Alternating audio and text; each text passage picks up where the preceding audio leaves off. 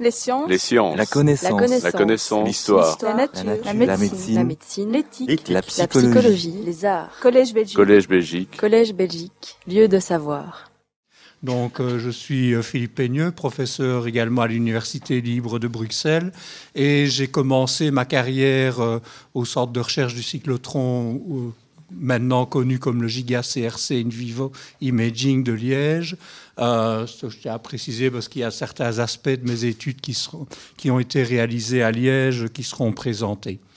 Et donc, euh, bah, euh, on fait, maintenant, on change un peu, d'une part, premier changement de genre, hein, je suis le premier homme à parler aujourd'hui, changement de tranche d'âge, je suis dans les adultes avancés et non pas dans les... Comment Hmm. Et euh, également, nous allons maintenant passer à l'idée, ben, euh, discuter un petit peu en quelle mesure il est possible d'apprendre en dormant ou de renforcer les apprentissages au cours du sommeil. Alors je vais un peu vous décevoir tous ceux que Geneviève a annoncé dont je vais parler. Non, je ne parlerai pas de tout ça parce que j'ai pas le temps, euh, parce que c'était pas tout à fait prévu pour tout. Mais néanmoins, ça rentre quand même euh, largement dans, le domaine. Alors la première chose, ça c'est quelque chose qui vous a été euh, déjà dit et mentionné au départ par Christina Schmid, donc c'est pas besoin de faire un rappel. Nous avons une activité d'alternance entre un- de, de l'activité et du repos, de la veille et du sommeil. Et ça, en fait, c'est quelque chose que nous partageons avec tous les organismes, des plus élémentaires aux plus complexes. Et par ailleurs, il y a un certain nombre de mécanismes là-dessous qu'on partage probablement largement avec différentes espèces. Euh, certains mécanismes, par exemple, qu'on partagerait avec les mammifères de beaucoup plus près, mais pour d'autres, donc ça veut dire que les modèles animaux peuvent aussi être informateurs dans une certaine mesure sur la manière dont euh, euh, dont notre sommeil fonctionne et quelle fonction il peut servir. Alors, ça, ça avait été un petit peu précisé aussi. Donc, ceci, ce sont des vieilles études de, qui datent de 1995-1996, qui étaient conduites par euh, mon collègue Pierre Maquet, avec qui je travaillais à l'époque à Liège. Enfin, j'ai travaillé avec lui après qu'il ait publié ça. Et en fait, ce qu'il a montré à l'époque, qui était tout à fait original, on savait déjà que le sommeil paradoxal et le sommeil lent, c'était des états différents sur le plan électrophysiologique. Ce qu'il a montré, c'est en plus que, euh, en fait, en sommeil paradoxal ou en sommeil lent, c'est pas les mêmes régions cérébrales. C'est pas simplement comme si le cerveau diminuait son activité globalement ou l'augmentait globalement dans un stade par rapport à l'autre. On engage des réseaux totalement différents. Alors, une des conclusions qu'on peut tirer de ça, c'est que si nous, nous avons l'impression de cesser toute activité au moment où nous endormons, pour notre cerveau, ça n'a absolument rien à voir. Notre cerveau se contente de changer de mode de fonctionnement. Un cerveau qui ne fonctionne pas, c'est un cerveau qui est mort. Ce sont des neurones qui sont morts et donc on continue à être euh, actif, efficace pendant, euh, en tout cas notre cerveau continue à avoir une activité soutenue et même très spécifique pendant les différents stades de sommeil. Alors pourquoi Quelles sont les fonctions? Des fonctions, il peut y en avoir beaucoup. Ici, on va se, se cantonner uniquement à des fonctions plus cognitives, mais il est connu que euh, le sommeil est en interrelation étroite avec, par exemple, la qualité de votre sommeil est liée au risque de diabète de type 2, euh, de- de- d'atteinte cardiovasculaire, etc. Donc ça, c'est des choses qui sont bien connues. Alors, une des premières choses qu'on sait, mais on ne va pas en parler ici, c'est que dormir, ça vous sert quand même à être alerte et efficient pendant la journée. Donc, de préférence, c'est le genre de... Ça, c'est le genre d'auditoire que j'ai si je donne cours à 8 heures du matin à des étudiants à l'université. Euh, les seuls qui sont éveillés en général ont plus de 45, plus de 45 ans. Ce sont ceux qui participent à l'université du troisième âge parce que ça colle mieux avec leur chronotype.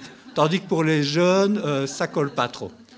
Donc, on ne va pas tellement parler de ça. Maintenant, on va parler à dormir pour consolider de nouvelles informations. Ça a déjà été abordé euh, en partie euh, par Charline et Geneviève, mais c'est l'idée. Donc, quelle est l'idée? Une idée de base, si vous voulez, qui a été évoquée par laquelle on pourrait consolider des informations, c'est que lorsque vous faites un apprentissage, il y a un certain profil d'activité neuronale qui va être associé à cet apprentissage, et puis spontanément, pendant le sommeil, ce profil d'activité neuronale serait à nouveau joué, et quelque part, c'est une espèce de répétition à blanc qui ferait que vous inscrivez mieux dans les circuits cérébraux ce système. Alors, un bel exemple qu'on peut avoir ici, c'est chez l'oiseau. Alors, je ne sais pas si vous savez, pour l'oiseau, le chant est extrêmement important. Le chant est régional, donc les oiseaux de Bruxelles n'ont pas le même accent que ceux de Liège, exactement comme moi. Vous situez de quelle région je viens d'origine. Et euh, comment Par ailleurs, il y a un noyau spécial qui est un noyau à la fois auditif et moteur qui est impliqué dans, quelque part, l'acte moteur de générer ce chant. C'est un noyau extrêmement important pour l'oiseau. L'oiseau, c'est ça qui va lui permettre également de trouver sa compagne, de se situer dans son territoire, dans son environnement, etc. Donc euh, l'oiseau apprend également le chant, il apprend un chant qui est spécifique, et ceci, si vous regardez la ligne ici, au-dessus, les deux lignes où il a euh, en fait, ce que vous voyez, c'est les profils. Si on met une électrode dans ce noyau du chant, ben, pendant que l'oiseau chante, on va observer des bouffées d'activité neuronale que vous voyez ici. Ça, c'est normal. Il y a un acte moteur et il y a une réponse neuronale associée. Maintenant, ce qui est plus intéressant, c'est si vous regardez la ligne en dessous, ça, c'est ce qui a été enregistré pendant le sommeil de l'oiseau. Et ce qu'on voit, c'est qu'il y a un profil de décharge neuronale qui est très très proche de celui qui est observé à l'éveil. Donc ça, c'est ce qu'on appelle l'idée du euh, neuronal replay ou de la réactivation neuronale, c'est-à-dire un profil d'activité neuronale qui est présent à l'éveil va être rejoué en sommeil et donc va favoriser la consolidation. Bon, l'oiseau, c'est une espèce qui est quand même assez différente de, de, la nôtre, des mammifères, même si l'oiseau partage avec nous d'avoir du sommeil lent et du sommeil paradoxal. Et donc, euh, ce qui il y a d'autres études, on a parlé beaucoup d'hippocampe. Hein. Donc l'hippocampe, bah, maintenant, vous le savez, euh, est associé, une de ses fonctions principales, c'est également de nous permettre de nous créer une représentation dans l'espace, de nous situer dans l'espace. Et ça, ça avait été montré, par exemple, chez la souris, avec ce qu'on appelle les cellules hippocampiques de lieu. Donc euh, ces trois personnes, John O'Keefe, Britt Moser et euh, Edward Moser, ont obtenu un prix Nobel d'ailleurs pour cette découverte. Donc ce sont des cellules dans l'hippocampe, des neurones qui vont, en fonction de la manière dont ils déchargent, de la configuration, permettre à l'animal de se situer dans l'espace, de se créer une représentation, de trouver son chemin. Alors ce qu'on voit ici, chaque point noir que vous voyez ici, imaginez que c'est une cellule hippocampique de lieu, donc qui réagit à la position dans l'espace, et les lignes qui relient ces différentes cellules euh, simplement représente la force de la euh, coactivation de ces cellules. Donc au plus la ligne est grosse, au plus ces deux cellules ont tendance à s'activer en même temps, ce qui représente une forme de coordination. Ça, c'est pendant un épisode de sommeil lambda, il n'y a pas grand-chose qui se passe. Ça, c'est pendant que l'animal est exposé dans un nouvel environnement, il est en train de, euh, de se confronter à l'environnement, donc il apprend beaucoup de choses et on voit qu'il crée plein de connexions.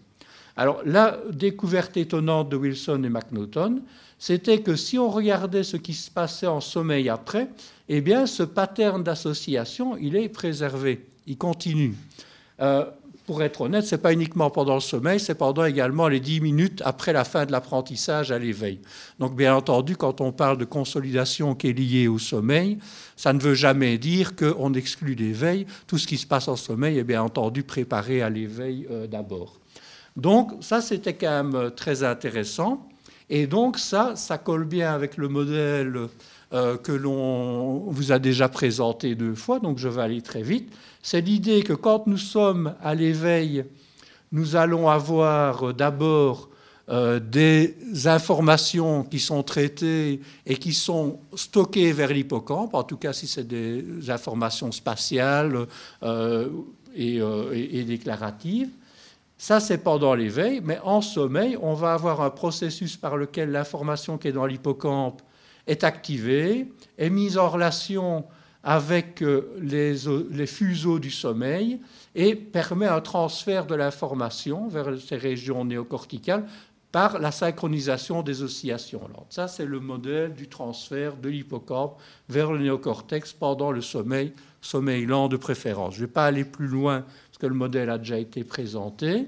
Et par exemple, si on veut reprendre des toutes vieilles études, donc ça c'est une étude de 2004 en tomographie émission de positons, donc où j'aime bien dire c'est quand je faisais de l'imagerie au silex à peu près. Euh, comment Eh bien, euh, ce qu'on a montré, c'est qu'en effet, si vous demandez à quelqu'un de se promener dans un labyrinthe virtuel qui est comme une ville virtuelle, donc comme les jeux vidéo en un peu plus embêtant parce qu'il faut juste découvrir la ville on peut tuer personne, eh bien, euh, quand les gens essayent de trouver leur chemin, on voit qu'il y a une activité dans les régions hippocampiques. Donc, ce qui est attendu, ça avait été prouvé par euh, des, auteurs comme Burgess, Maguire euh, euh, à, Londres bien avant.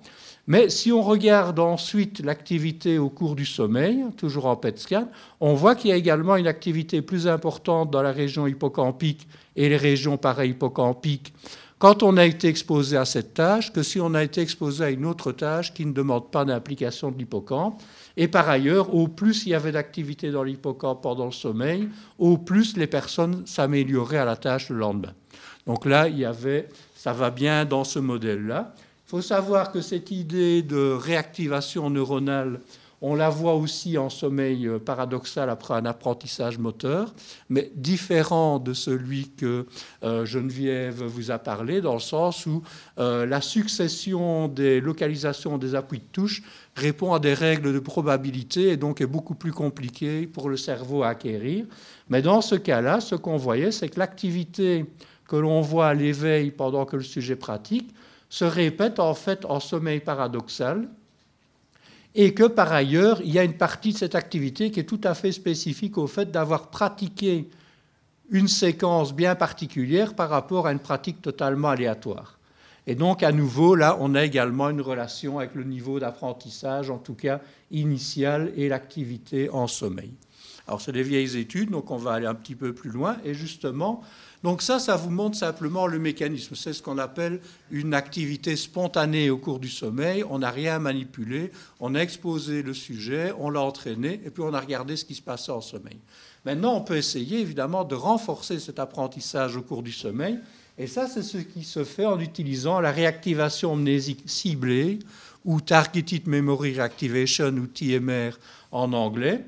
Alors, le premier à avoir fait ça, bah, euh, c'est euh, Björn Rasch euh, en, euh, en Allemagne. Alors ce qu'il a fait, il a utilisé un jeu de type memory que tout le monde connaît. C'est un jeu où vous avez une série de cartes retournées, les cartes vont par paire, et si vous retournez la carte ici, avec un objet que je ne sais pas reconnaître d'ici parce que c'est trop loin, eh bien, vous devez retourner la carte correspondante qui a le même objet. Donc c'est un jeu dans lequel vous devez avoir une bonne mémoire spatiale, quel est l'endroit où est localisé l'objet, et c'est une tâche de mémoire déclarative dans ce sens-là. Alors, ce qu'ils ont euh, fait, c'est que pendant l'apprentissage, en même temps que les gens jouaient à ce jeu ici, eh bien, ils leur diffusaient une odeur. Euh, une odeur, euh, je sais plus, de rose, quelque chose de relativement agréable en tout cas. Et puis ensuite, ils ont laissé dormir leurs volontaires, et pour une partie des volontaires, on leur a représenté la même odeur, et pour d'autres, on a présenté une odeur, mais qui était qu'on pouvait considérer neutre. D'accord? Et puis ensuite, on les a retestés le lendemain. Alors, qu'est-ce qu'on peut voir? C'est que, bah, d'une part, euh, si on ne présente que l'odeur pendant le sommeil lent, sans avoir eu aucun apprentissage, bah, la performance n'est pas très bonne dans les deux cas, qu'on ait, euh, euh, qu'on ait l'odeur vraie ou l'odeur de contrôle. Par contre, si vous avez fait l'apprentissage avec l'odeur et qu'ensuite vous dormez, eh bien, on voit que si on vous a présenté l'odeur associée à l'apprentissage, eh bien, votre performance est nettement meilleure que si on vous a présenté l'odeur de contrôle. Donc ça, c'est vraiment le principe de la réactivation mnésique ciblée. Ici, c'est simplement, j'ai fait un apprentissage, cet apprentissage s'est fait dans un certain contexte qui est l'odeur que j'ai euh, proposée au sujet. Je représente l'odeur pendant le sommeil et on pense qu'en présentant cette odeur, quelque part, c'est un indice qui va redéclencher les euh, profils d'activité neuronale associés à cet apprentissage et donc le renforcer, et ou également renforcer le transfert de l'hippocampe vers le néocortex, puisque quand on présentait l'odeur pendant le sommeil, ceci c'est une IRM qu'ils ont fait pendant le sommeil, eh bien, on voyait également une activité dans la région hippocampique. Donc là, c'était plutôt euh, une bonne étude. Maintenant, ça, c'est juste un contexte qu'on fait. Est-ce qu'il y a moyen de renforcer de manière sélective certaines informations et pas d'autres au cours du sommeil? Ça, c'est par exemple ici, à nouveau mémoire spatiale. Donc, je vous présente euh, une image, par exemple ici le chat qui est, dans le coin inférieur gauche, ici euh, la bouloire qui est dans le coin supérieur droit. Euh, donc, je vous fais apprendre la localisation de 50 objets pour vous, à l'apprentissage, il n'y a aucune différence. Et chaque fois, pardon, quand je présente l'image, elle est associée à un son. Donc, quand vous avez le chat, vous allez entendre miaou. Et quand vous avez euh, la bouloire, vous allez l'entendre siffler, ce que je ne sais pas imiter ici. Donc, on va passer. Hmm.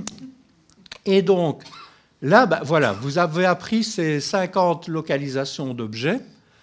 Euh, vous ne savez pas lesquels on va vous représenter pendant le sommeil ou pas.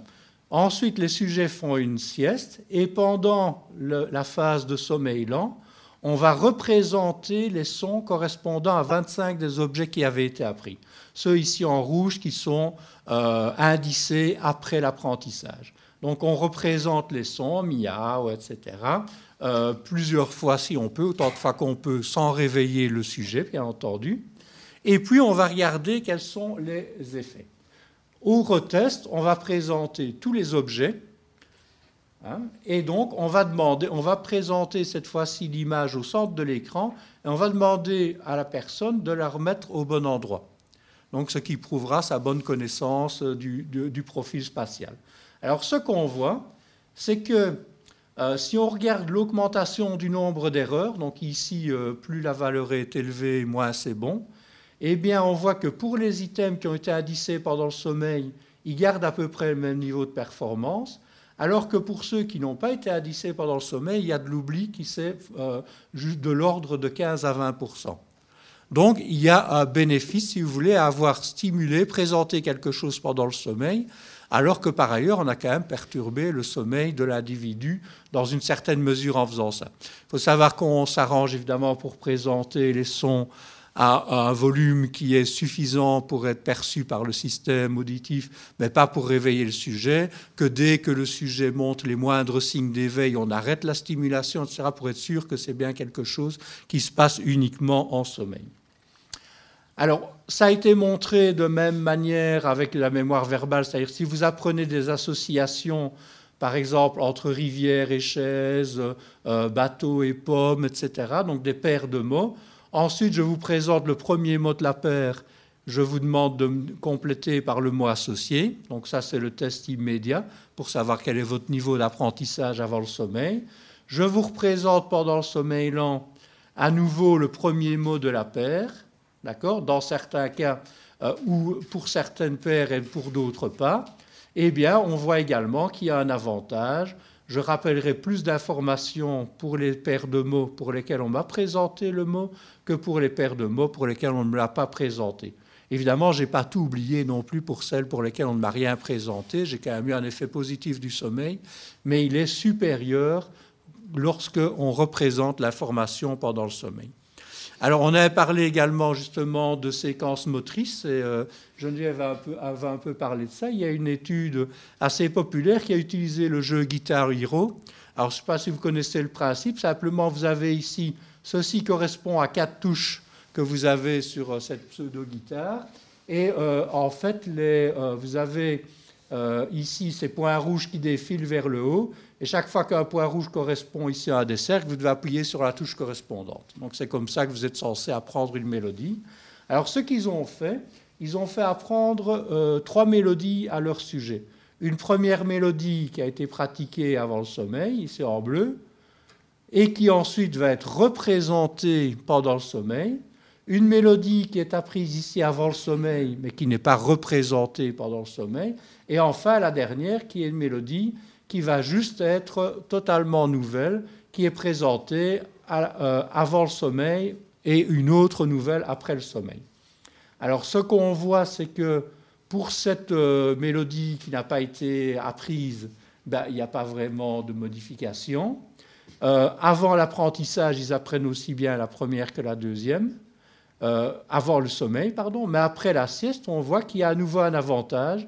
La séquence qui a été apprise et ensuite présentée pendant le sommeil va être mieux consolidée. Donc les personnes seront plus efficaces, plus rapides, feront moins d'erreurs que celle qui n'avait pas été présentée, qui elle-même est meilleure que celle pour laquelle il n'y a jamais eu d'apprentissage. D'accord? Et c'était par ailleurs corrélé à, par exemple, l'augmentation du nombre de fuseaux de sommeil, on en a beaucoup parlé, euh, au cours de l'épisode de, de sieste intermédiaire. Donc ça veut dire qu'on peut cibler dans une certaine mesure quelle information je veux renforcer plus particulièrement ou pas au cours du sommeil. Alors peut-être juste pour mettre déjà en évidence une imitation, c'est une chose de faire ça avec 50 euh, items bien séparés. Si vous essayez de faire ça avec votre cours euh, de euh, géométrie avancée, ça va peut-être être un peu plus difficile de structurer la formation de manière à avoir des indices pertinents à tous les coups. Hmm? Alors, par exemple, on a aussi, bah, on a un petit peu parlé de ça, ce n'est pas la même étude, mais on peut, par exemple, apprendre des nouvelles relations aussi et les consolider au cours du sommeil. Dans cette étude, en fait, il présentait des mots euh, allemands et le mot correspondant hollandais, en s'arrangeant pour que ça ne soit pas des mots qui aient la même racine la même euh, dérivation, évidemment. Et puis, il représentait le mot pendant le sommeil, d'accord, ou pendant l'éveil. Et donc, ensuite, ils étaient retestés à nouveau.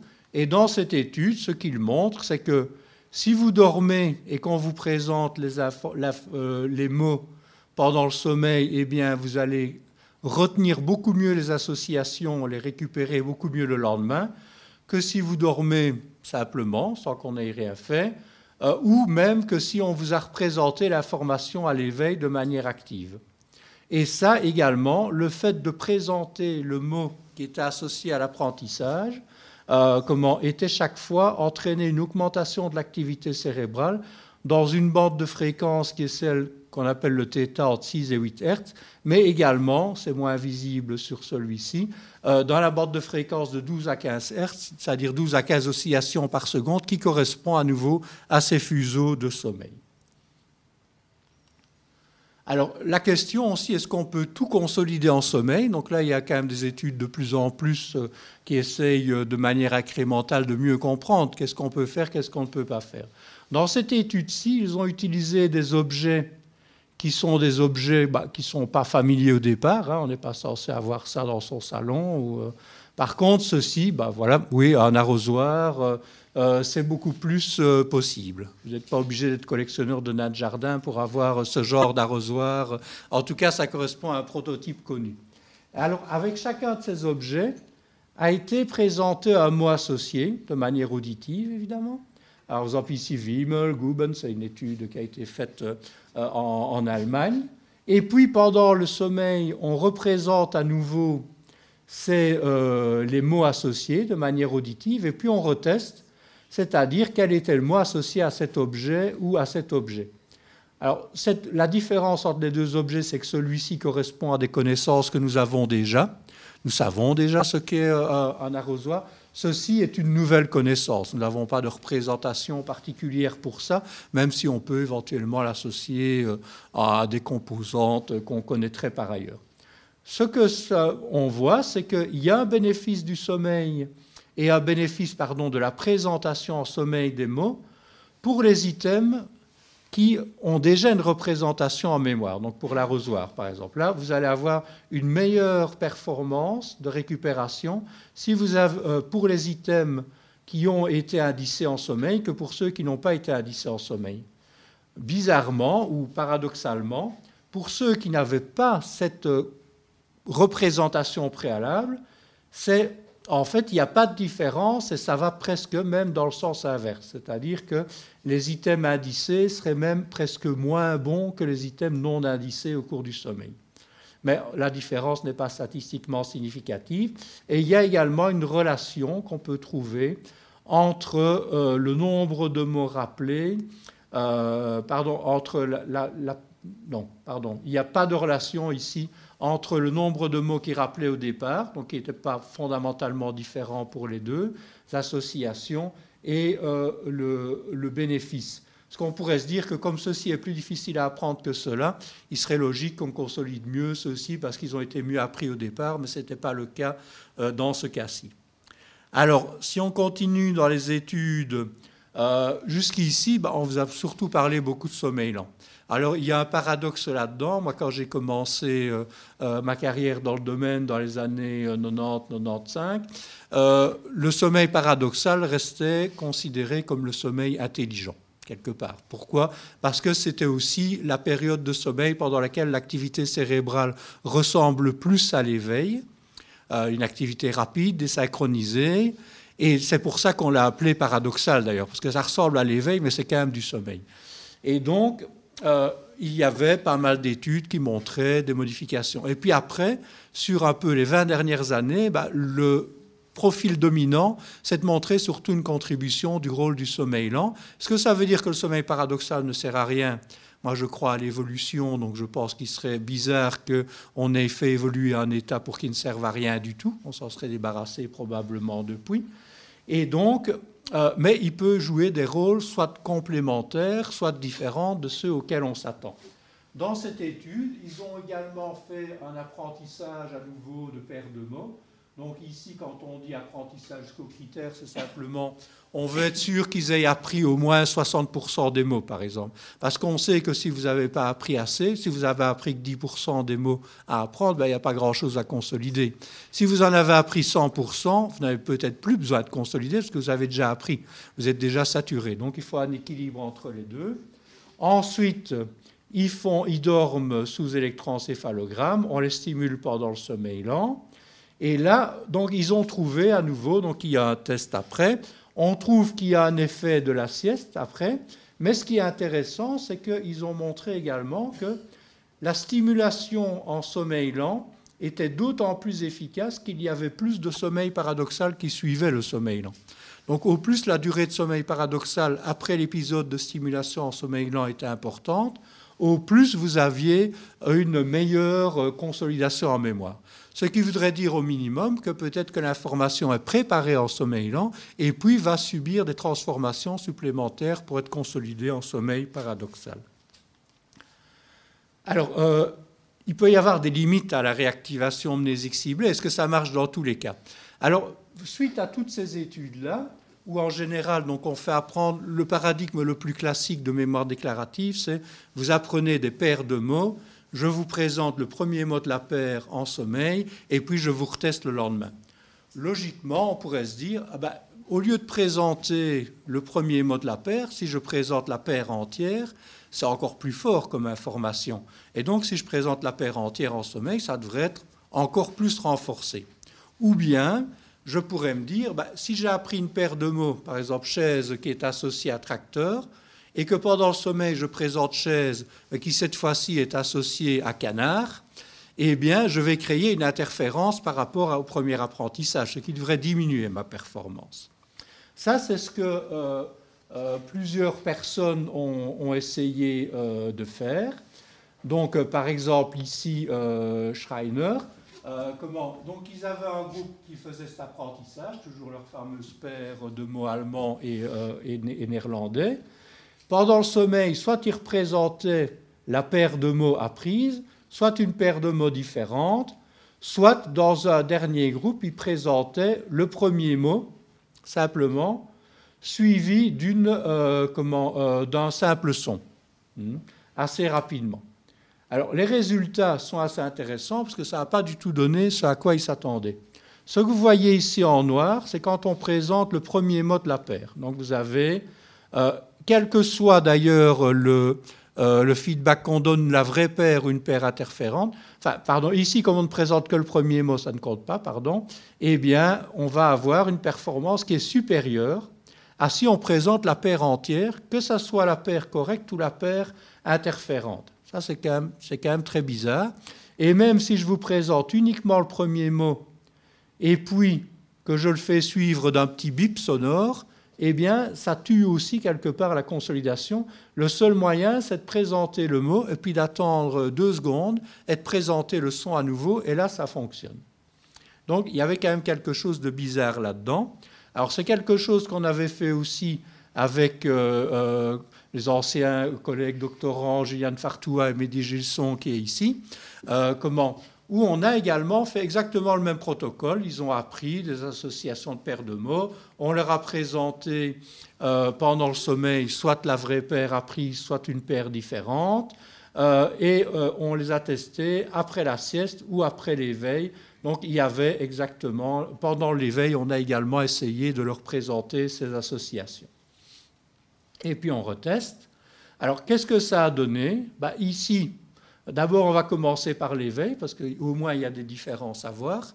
C'est-à-dire que si à l'éveil, je vous représente pendant euh, une période d'éveil, vous êtes en train de faire autre chose de manière un peu passive, vous entendez les mots qui ont été présentés, donc les paires de mots, euh, ou bien par rapport aux paires de mots mais qui ne sont pas représentés, on a un avantage. Donc si je vous représente des paires de mots pendant votre éveil, ça va améliorer. Si je vous présente la paire de mots interférente, ça va diminuer ma performance de rappel.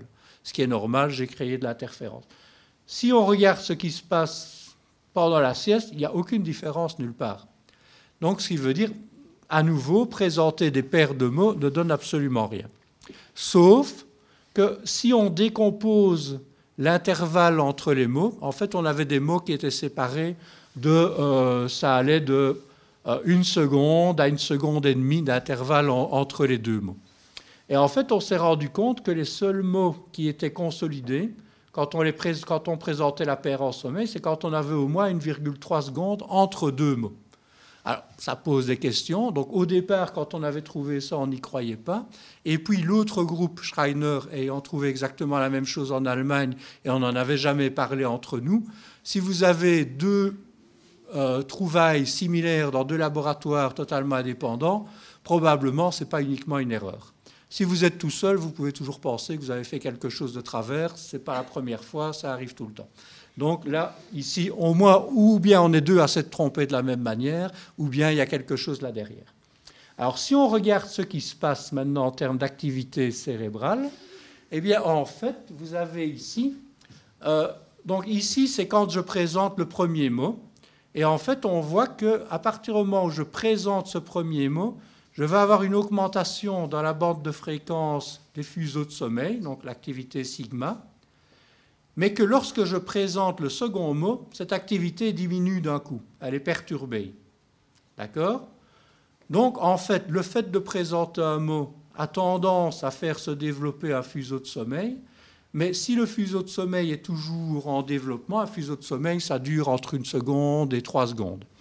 Eh bien, euh, si le fuseau est toujours en développement au moment où je présente le deuxième mot, ou n'importe quel son, en fait, je vais supprimer cette activité. Alors, si on pense que les fuseaux de sommeil jouent un rôle important dans la consolidation, ben, c'est sans doute pas une bonne idée d'aller perturber et supprimer un fuseau de sommeil. Alors, euh, pour aller un petit peu plus loin, on a des collègues euh, à, Montréal, euh, Jean-Marc Lina, Julie Carrier, ici avec le chercheur Zerou Ali. Eux, ce qu'ils ont fait, c'est qu'ils ont utilisé la magnétoencéphalographie pour essayer de comprendre ce qui se passe pendant la durée d'un fuseau, pendant les 2-3 secondes que dure un fuseau de sommeil. Alors, ce qu'ils ont vu, c'est que au cours d'un fuseau, bah, d'une part, la vitesse d'oscillation tend légèrement à diminuer entre le début et la fin, mais surtout que si on regarde la manière dont les différentes régions du cerveau se connectent entre elles pendant le fuseau. Au début du fuseau, vous avez une connectivité qui est surtout au sein d'un hémisphère, d'accord Au sein de chaque hémisphère, et il y a peu de communication entre les deux hémisphères. Par contre, à la fin du fuseau, vous avez une connectivité très très développée. Or, si on considère que le fuseau participe au transfert de l'information des régions hippocampiques vers les régions néocorticales, bah, probablement euh, le moment où vous avez énormément de connexions possibles entre les différentes régions cérébrales est un moment favorable à ça. Ça veut dire aussi que si vous interrompez le fuseau ici avant que la pleine connectivité ne soit euh, développée, probablement vous interrompez le processus de consolidation. Donc ça, c'est un petit peu sur un plan mécanistique ce qui pourrait expliquer. Donc ici, on vient de parler dans les possibilités. Donc au cours du sommeil, je peux dans une certaine mesure renforcer de l'information que j'ai déjà appris.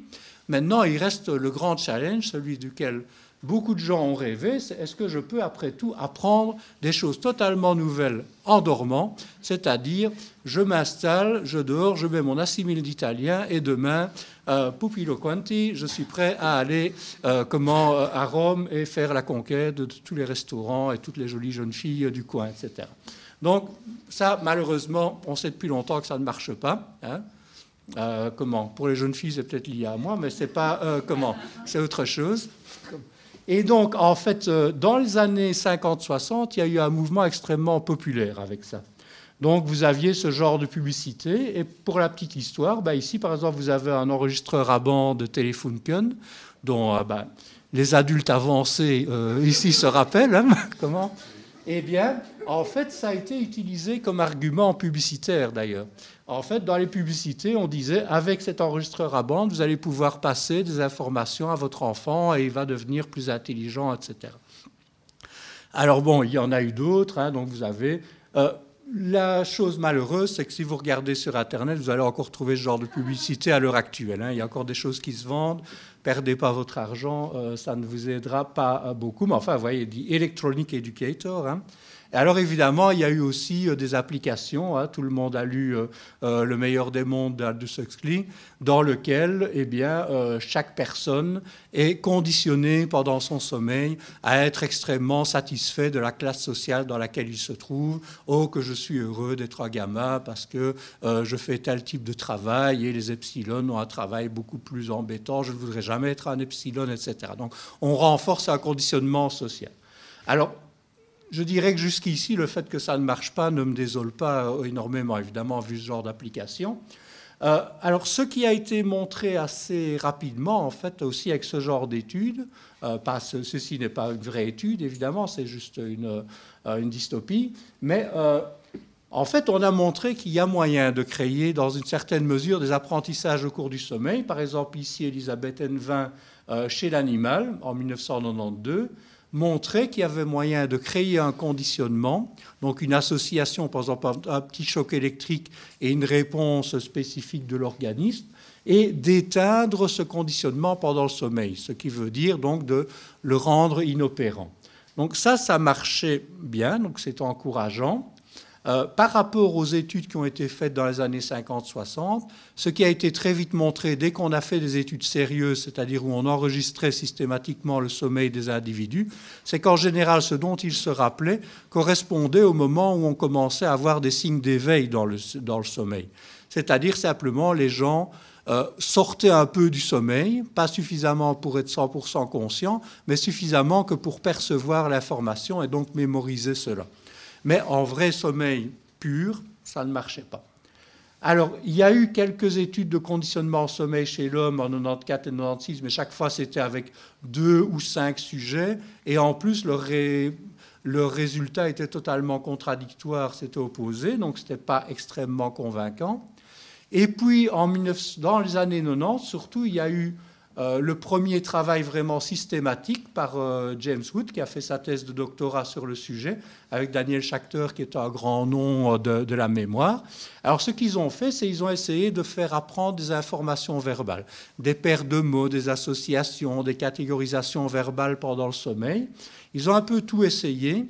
James Wood m'a un jour envoyé, sa thèse. Extrêmement déprimant parce qu'il a tout essayé, il n'y a rien qui marche. Donc, il est arrivé à la conclusion que, ben voilà, nada, ça marche pas, on ne peut pas apprendre en sommeil. Et depuis ce moment-là, on était un peu sur l'idée, OK, l'hypnopédie, euh, c'est un fantasme, c'est terminé. En 2014, il y a quand même eu une étude qui a un petit peu euh, modifié les choses par rapport à ça. C'est l'étude de Anatarzi. Et alors, dans cette étude, ce qu'ils ont fait, c'est qu'ils ont joué sur notre capacité, nos réflexes liés à la perception des odeurs. Imaginez si je vous présente une odeur agréable, euh, parfum de rose, de jasmin, selon vos goûts, eh bien, vous allez avoir tendance à avoir une respiration ample. Si maintenant je vous mets sous le nez un flacon d'ammoniac, vous allez essayer de bloquer ça au maximum et donc avoir une toute petite respiration. C'est un réflexe en fait. bah, Si je vous présente ces deux odeurs en sommeil, le réflexe persiste. Donc vous continuez à avoir une plus grande inspiration pendant le sommeil pour une odeur agréable que pour une odeur désagréable. Maintenant, donc là, jusque-là, il n'y a pas d'apprentissage, c'est juste du réflexe. Maintenant, si chaque fois que je vous présente l'odeur agréable, je l'associe à un certain son, tut, et quand je vous présente l'odeur agréable, je la présente, je l'associe à un autre son, tut, par exemple, plus, plus grave, ou bip, je ne sais pas, eh bien, je vais progressivement créer une association entre le son et l'odeur qui vous est présentée, ce qu'on appelle un conditionnement classique. Après, le test, c'est évidemment, si je vous présente le son tout seul, est-ce que ça va quand même donner lieu à une respiration différente selon le son? Ce qui prouverait que vous avez appris une nouvelle association. Ben, c'est le cas. Dans l'étude de anatarsie, si on vous présente le son, que ce soit en sommeil lent ou en sommeil euh, paradoxal d'ailleurs, eh bien, quand on vous présente le son seul, vous avez toujours la réponse différente. Donc, si le son est associé à l'odeur agréable, vous respirez plus profondément que s'il est associé à l'odeur désagréable. Donc là, bah, on peut créer cette association en sommeil, et encore mieux, si on teste les gens le lendemain matin, quand ils ont été exposés à cela, quand ils ont fait l'apprentissage, le conditionnement en sommeil lent, eh bien, à l'éveil, ils n'ont aucun souvenir qu'on leur ait présenté des sons, des odeurs, quoi que ce soit. Mais quand même, quand on leur présente le son associé à l'odeur agréable, ils respirent plus fort, plus amplement que pour l'odeur désagréable. On ne sait pas pourquoi ça ne marche pas quand on vous le présente en sommeil paradoxal. Il y a plein de théories, mais ça, euh, c'est un peu compliqué pour maintenant. Alors, Anatarsie a même sans doute une des seules à avoir montré une application intéressante, je dirais, de cela. En fait, ils ont essayé de se dire peut-on modifier le comportement euh, de consommation de tabac? Ils ont pris des personnes qui sont fumeurs, ils ont fait un, questionnaire des habitudes de, euh, de, tabagisme, pardon. Puis ils ont, pendant sept jours, enregistré euh, leur, comment, leur comportement, combien de cigarettes étaient fumées par jour, etc. Ensuite, ils ont présenté des odeurs euh, aux personnes, ils leur ont demandé de les classer de l'odeur la plus agréable à la plus désagréable. D'accord? Euh, ensuite, pendant une nuit ou pendant un jour, ils leur ont présenté l'odeur, hein, l'odeur désagréable. Euh, on leur a demandé à nouveau de faire un classement des odeurs le lendemain, et puis on a regardé pendant une semaine ce qui se passait.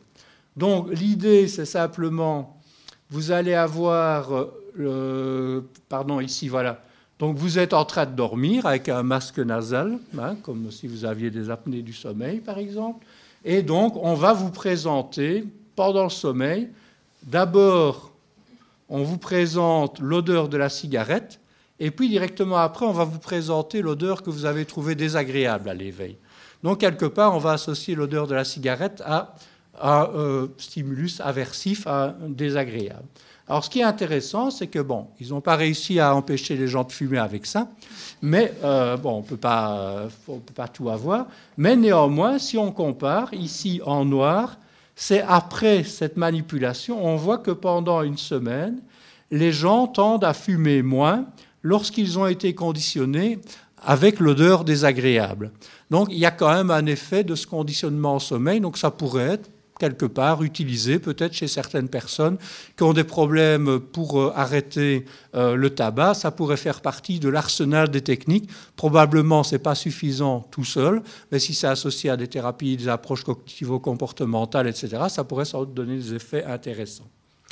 Alors, la question, donc il y a eu après quelques autres études, donc je ne vais pas parler ici, mais qui tout allaient un peu dans le même sens, c'est-à-dire euh, ceci, si vous faites un conditionnement entre un son et une odeur, entre une odeur et euh, une autre odeur, c'est quelque chose de très élémentaire pour notre système.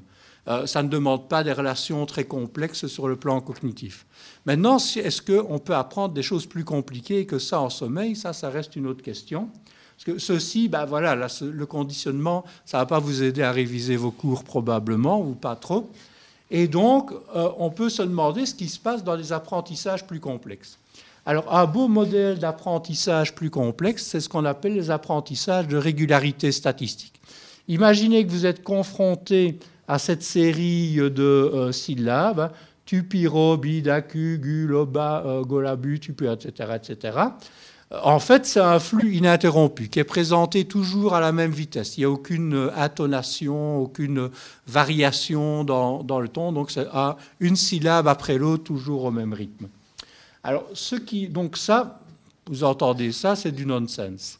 Mais en même temps, en fait, il se passe que, par exemple, les trois syllabes tu, piro se suivent toujours systématiquement. Donc, elles créent quelque part un mot.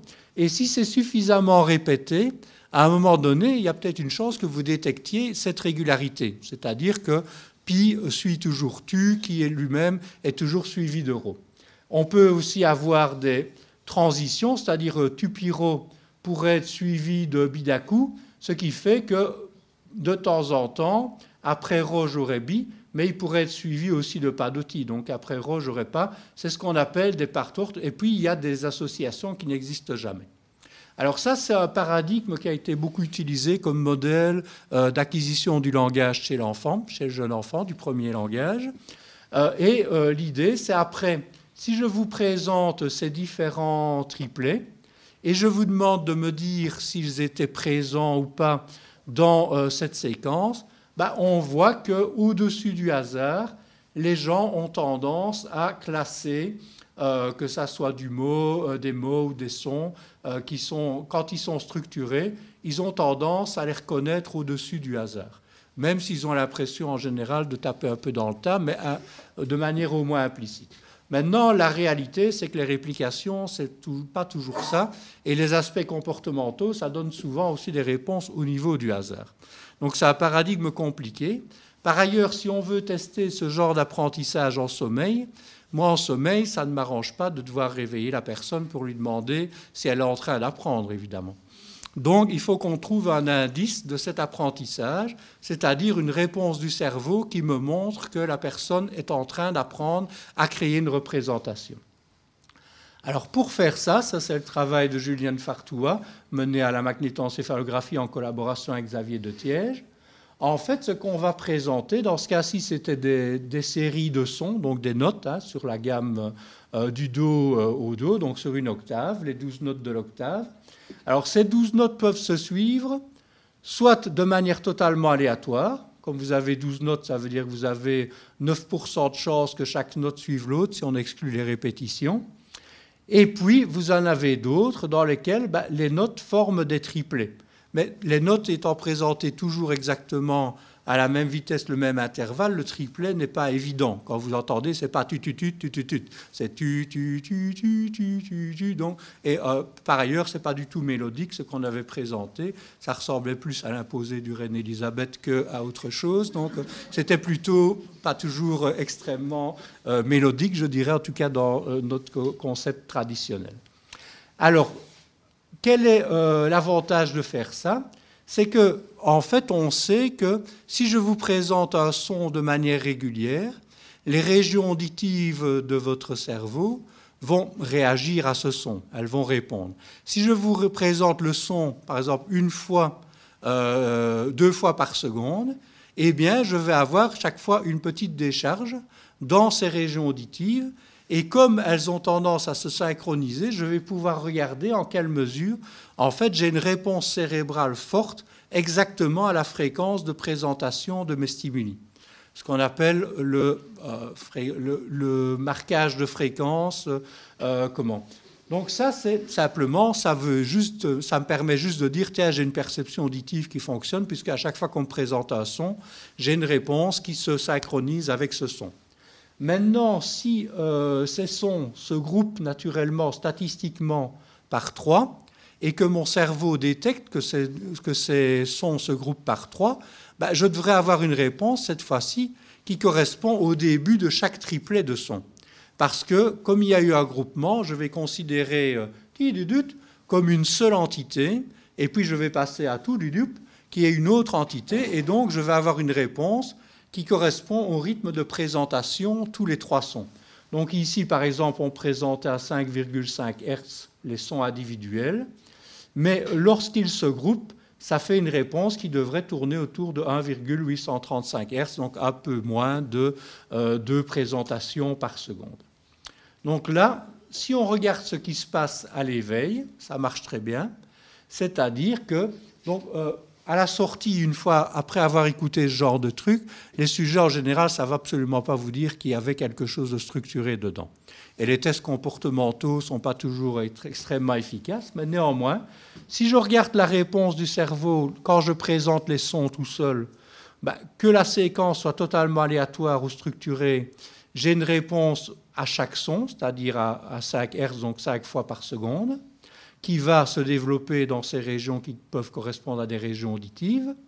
Maintenant, si je présente, si je regarde ce qui se passe au niveau du groupement par trois éléments, bah, si je regarde quand je présente une séquence aléatoire, il n'y a rien, et encore heureux, puisque si la séquence est aléatoire, il n'y a rien à structurer non plus.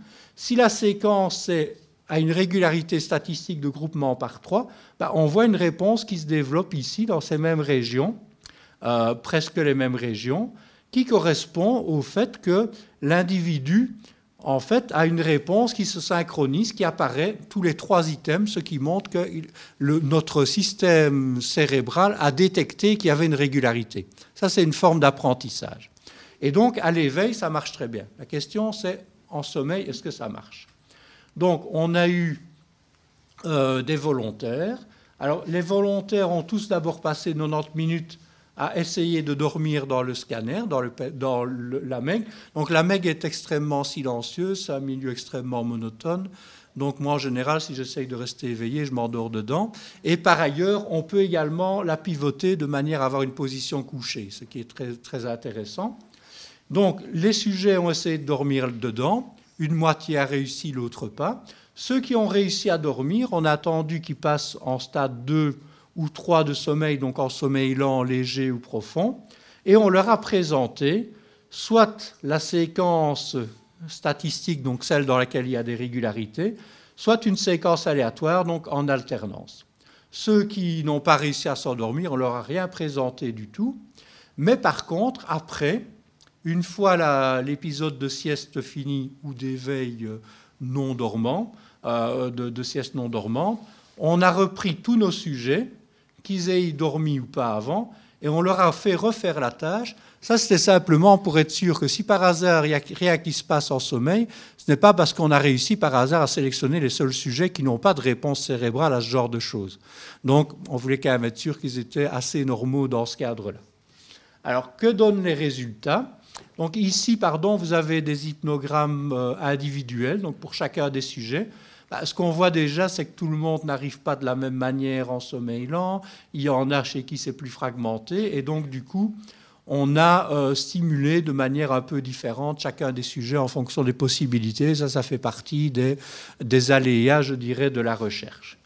Si on regarde les résultats, euh, si vous regardez au niveau des sons individuels, bah, on voit qu'en sommeil, on considère, on continue pardon, de manière très très claire à percevoir les informations hein, et donc à les traiter. Vous continuez à percevoir l'information auditive, qu'elle soit aléatoire ou statistique. Par contre, si on regarde au niveau des triplets, il n'y a absolument rien qui se passe, et donc aucune différence entre l'aléatoire et le statistique, ce qui montre que l'information n'a pas été traitée, on n'a pas pu apprendre ces informations plus complexes au cours du sommeil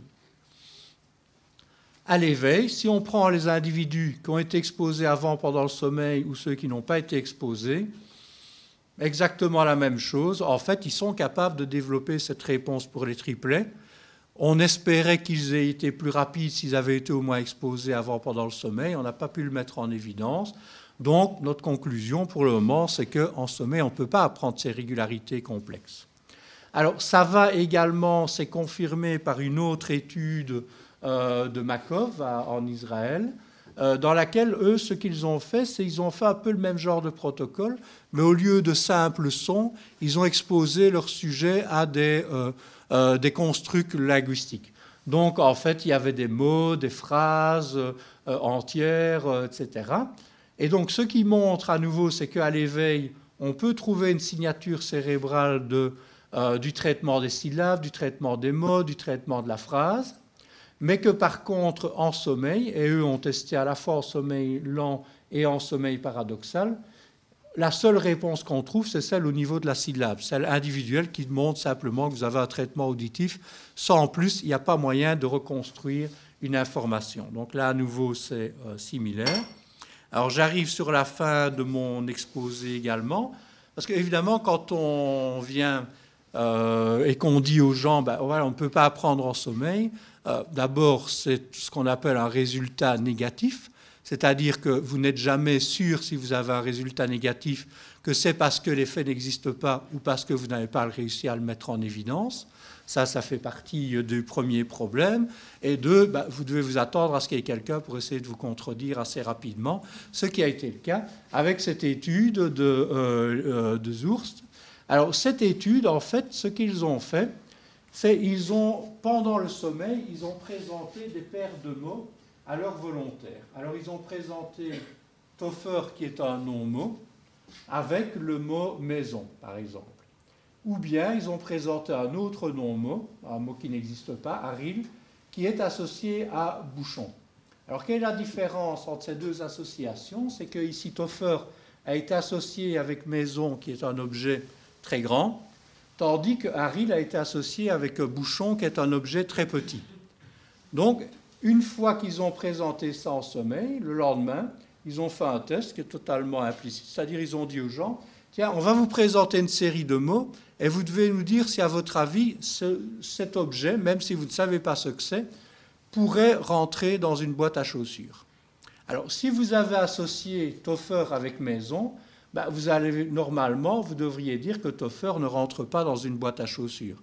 Par contre, Aril, qui est associé à Bouchon, devrait pouvoir rentrer dans une boîte à chaussures. Et de manière intéressante, il montre qu'en effet, les sujets au-dessus du hasard tendent à classifier correctement.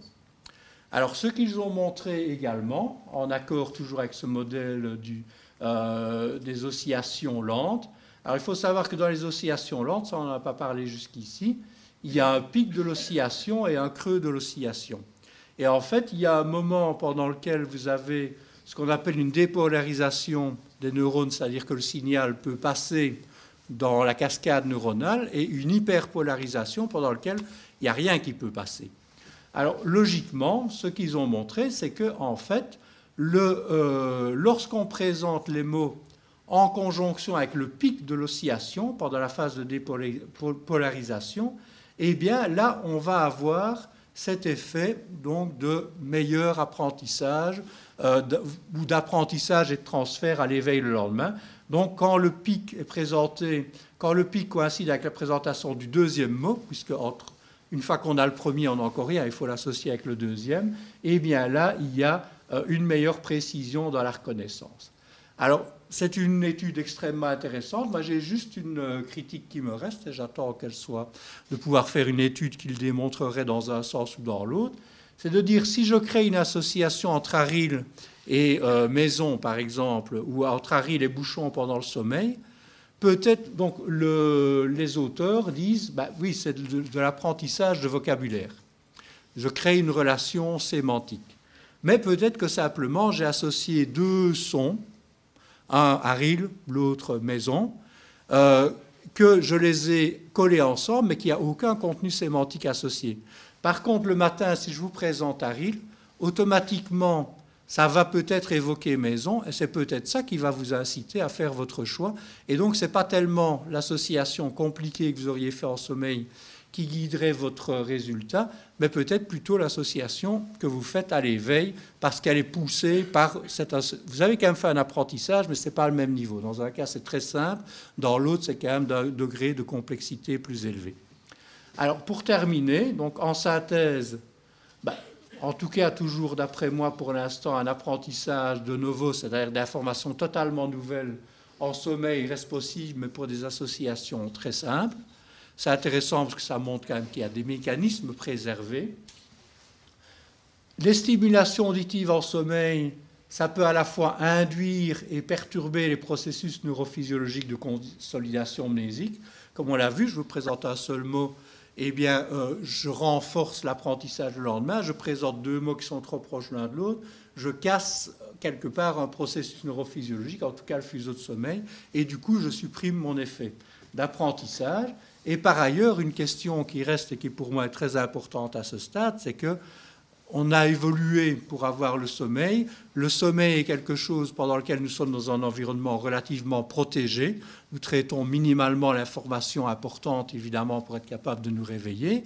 Mais euh, c'est un milieu pendant lequel nous avons également la possibilité qu'un certain nombre de traitements se fassent de manière automatique. À partir du moment où on commence à intervenir de manière externe sur le sommeil, pour une nuit ou deux, pour essayer de comprendre un phénomène, c'est une chose. Mais si on fait ça toutes les nuits, je ne suis pas sûr de quelles conséquences ça aura sur notre sommeil in fine. On est quand même fait normalement pour dormir de manière la moins perturbée possible. Et donc je pense que ça, c'est quand même quelque chose d'important. Sinon, bah, pour terminer, quand même, euh, j'aime bien citer, donc Michel Jouvet est mort il y a, il y a, deux ans, c'est un grand pape du sommeil, c'est lui qui a découvert, un des deux découvreurs du sommeil paradoxal pendant pendant que d'autres découvraient le Rapid Eye Movement Sleep, lui découvrait le sommeil paradoxal. Ils ont mis un an ou deux à se rendre compte qu'ils avaient découvert la même chose, en fait. Mais euh, lui disait, euh, et je pense que ça reste vrai, heureux ceux qui entrent dans le domaine de la recherche sur le sommeil, parce que le, nombre de choses que nous ne connaissons pas reste largement supérieur au nombre de choses que nous connaissons. Ce qui, pour un scientifique, est plutôt excitant et assure qu'on a une chance de rester jusqu'à la retraite dans le domaine si on a envie. Donc ça, c'est très bien.